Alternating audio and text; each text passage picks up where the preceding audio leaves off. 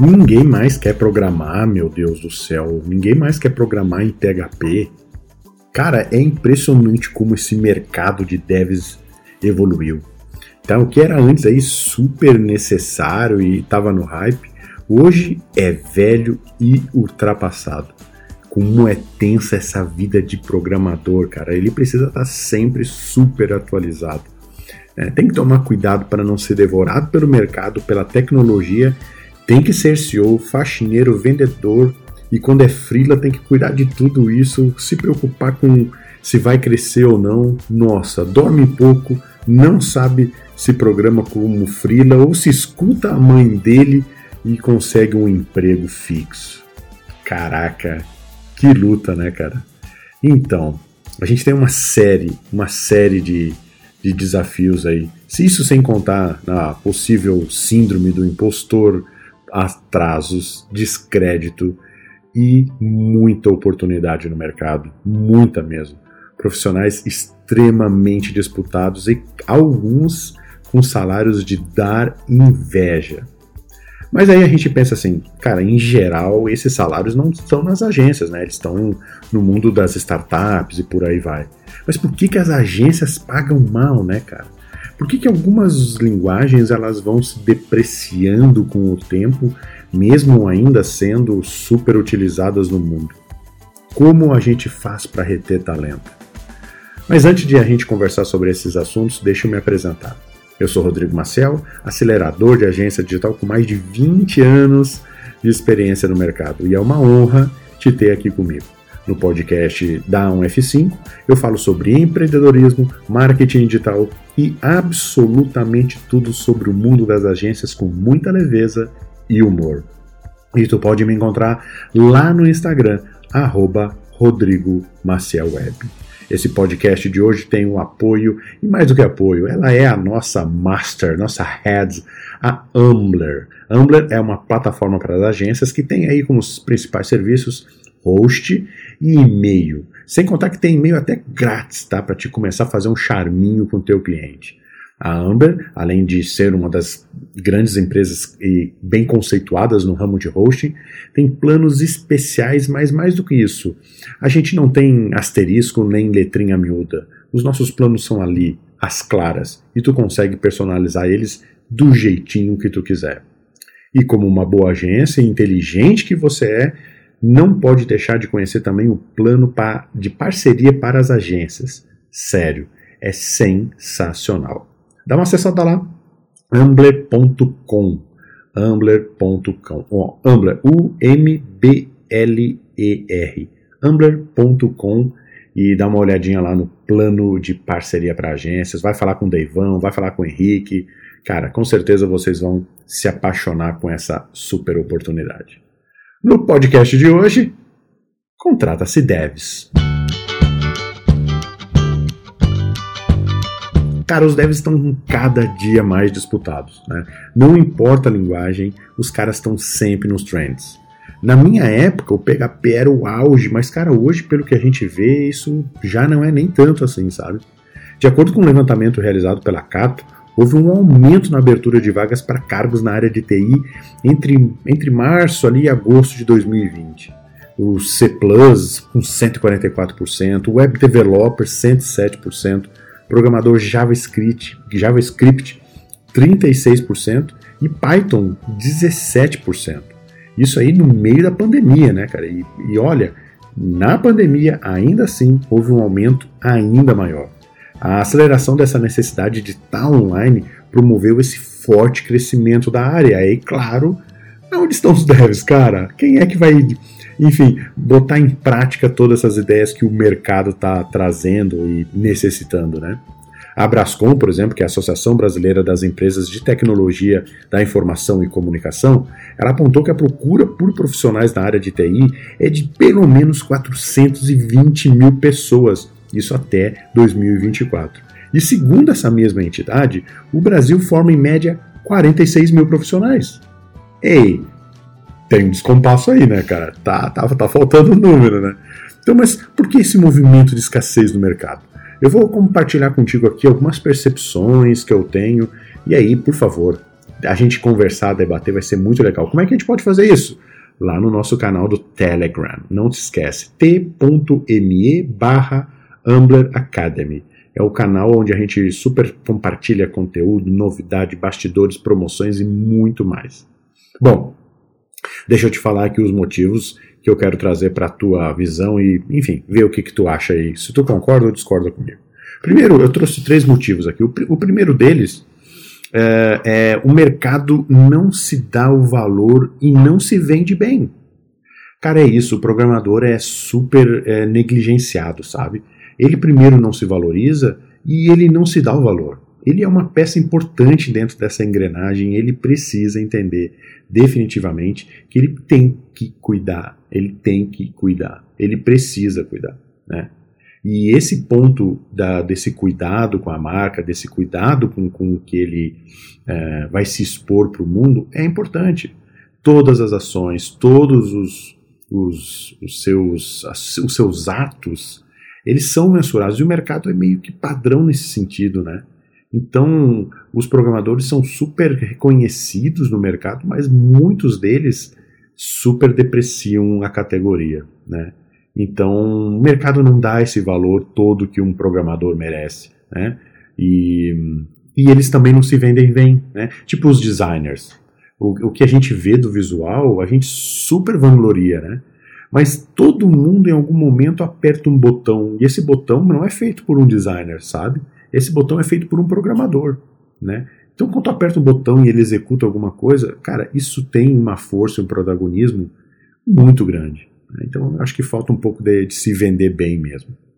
Outro ponto é que não existem protagonistas e inspirações. Eu fiz uma pesquisa rápida aí, por exemplo, para procurar um especialista em WordPress. Cara, especialista em WordPress tem vários. Tudo bem, tá tudo certo. Mas, mano, já parou para ver que a gente não tem um, um, celebridade em WordPress? Não tem, cara. Não tem um cara assim que tu diga, uou, wow, eu quero ser que nem ele. Não tem. E isso também em outras linguagens, sabe? Não é. A gente tem alguns expoentes, alguns caras aí que de alguma maneira trabalham aqui e acolá, mas não é aquilo tudo, sabe? Então, eu acho que falta um pouco disso, né? Esses protagonistas e esses, esses caras que inspiram essa galera aí. E o terceiro ponto aí de por que, que a gente está com esse movimento de escassez é que a gente não, eles não encaram aí como uma carreira de trabalho, né? Então muitos deles é, vão para a área de programação meio que como bico. Cara, e esse é o ruim da história, né? Então, enquanto ele não termina uma faculdade, ele faz ali as programaçõezinhas dele. Enquanto ele não termina uma coisa, ele faz ali a programaçãozinha dele. É, então, claro que esse não é um movimento padrão, óbvio, não estou generalizando aqui, mas é um pouco como o mercado se entende, né? E como encaixa muito como, com o primeiro tópico que eu trouxe, que é não se dar o valor e não se vende bem, né? Então falta essa profissionalização, né? Falta esses caras entenderem que eles podem dominar o mundo, que eles são peças fundamentais. Se a gente tem Airbnb, se a gente tem o, Uber, se a gente tem, enfim, o iFood, é por conta de um programador, cara. Né? Ou, um não, né? Mas vários. Então, eu acho que tem que pensar um pouquinho muito, ou barra muito nesse sentido, né?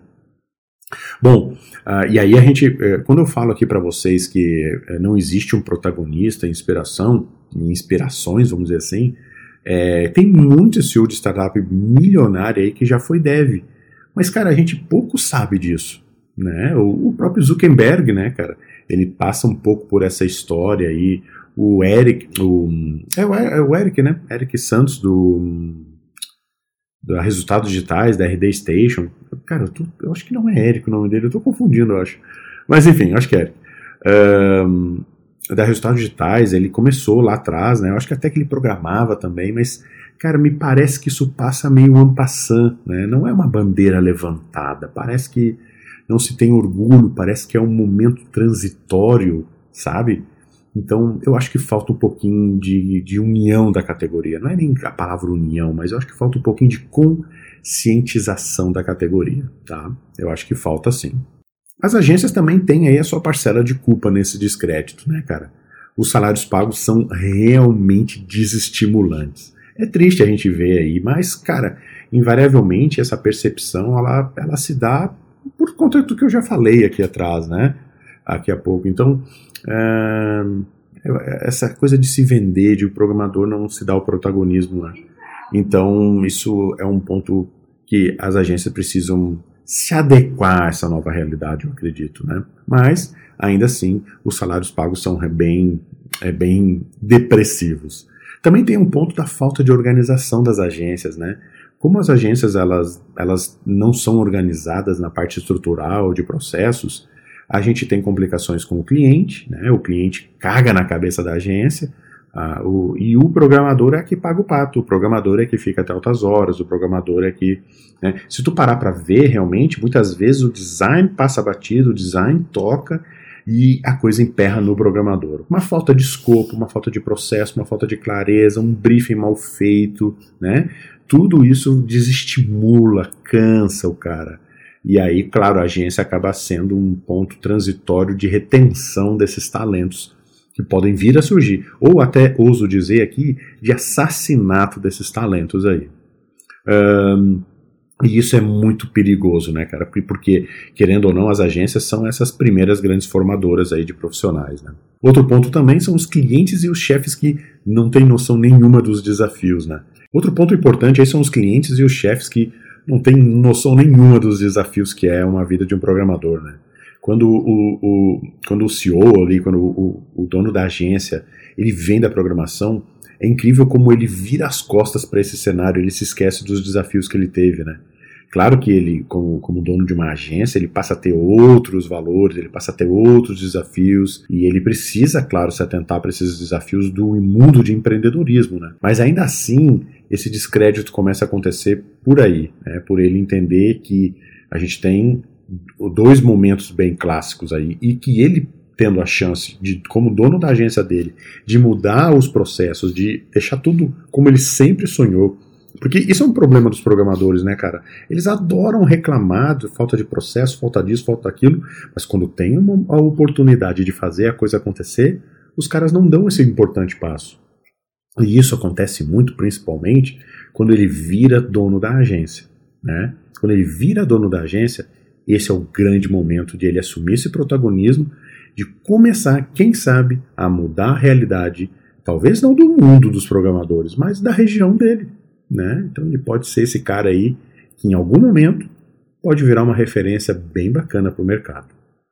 Mas então, o que, que a gente tem que fazer para atrair mais talentos para essa área? Bom, primeiro de tudo que a gente precisa de mais protagonistas, né? Falta mais gente assumindo essa linha de frente.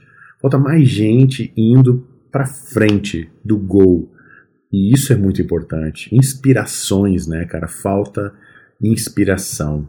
E eu acho que essa clareza de que eu posso me tornar aquilo, né, de que eu posso ser relevante, que eu posso ser uma autoridade, que eu posso fazer a diferença. Porque imagina, se a gente fala tanto de planos de cargos e salários, o programador ter alguém, ele possa ter uma referência, eu quero chegar lá, cara, é muito rico e importante. Né? Então a gente precisa sim de mais protagonistas.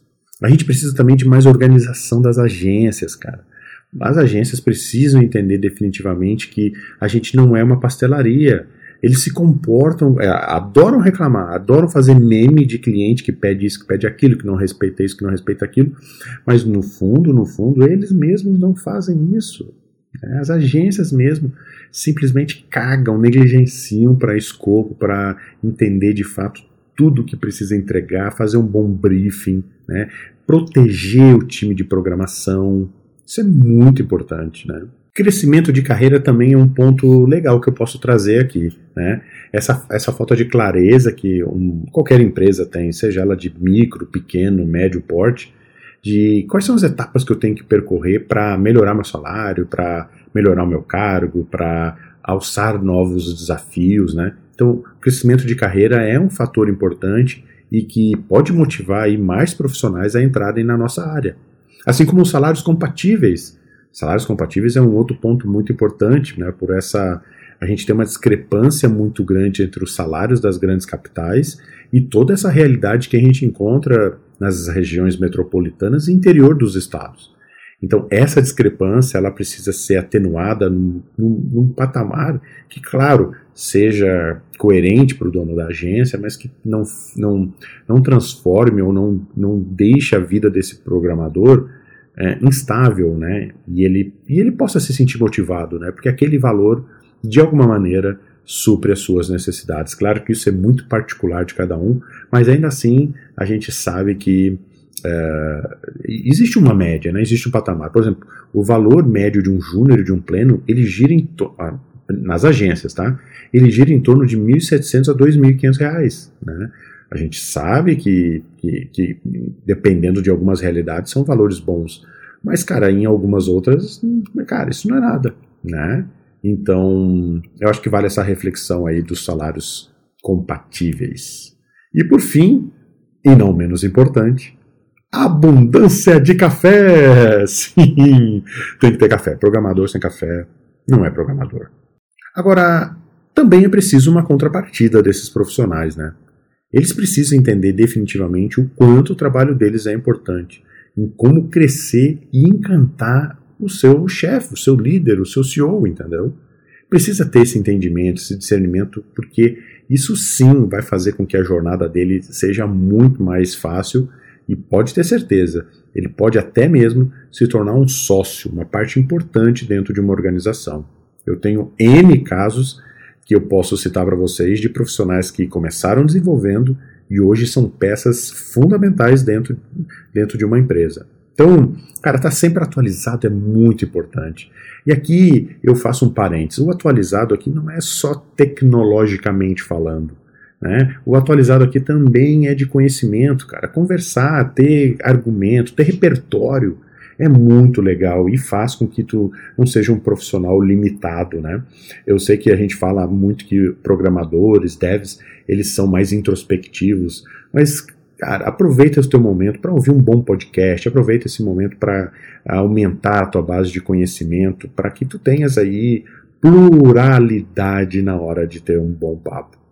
Faculdade é importante? Cara, é, é importante sim, te dá uma base teórica, mas sinceramente, é na agência que tu entende de fato o que é programar. Né? Eu conheço muitos programadores que passaram pelas agências e foram para outros segmentos e eles e eles acabaram vendo que caramba, como na agência a gente consegue entender do global, do grosso, desde ali da concepção do projeto até as entregas e principalmente a gente consegue sentir isso muito por conta das dores, né?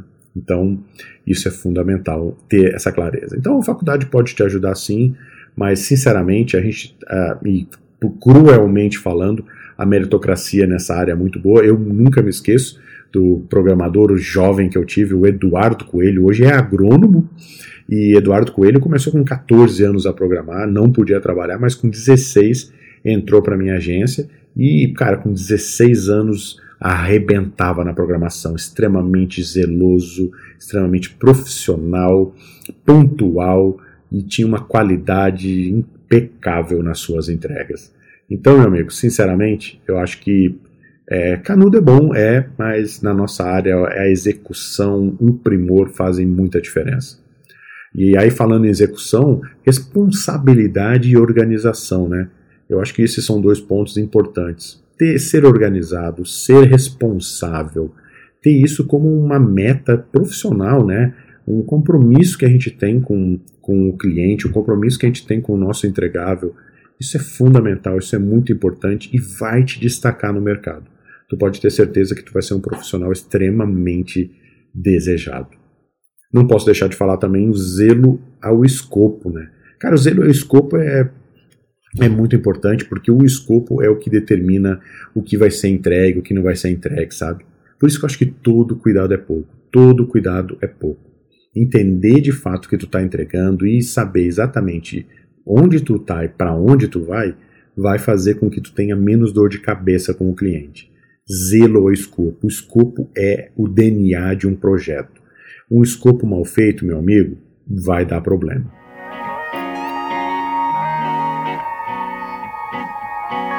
Para encerrar esse nosso papo de hoje, não posso dizer que agências. Nós precisamos dos devs e muitas vezes as, as agências são a porta de entrada de um bom profissional. A gente não pode perder esses profissionais para outros mercados.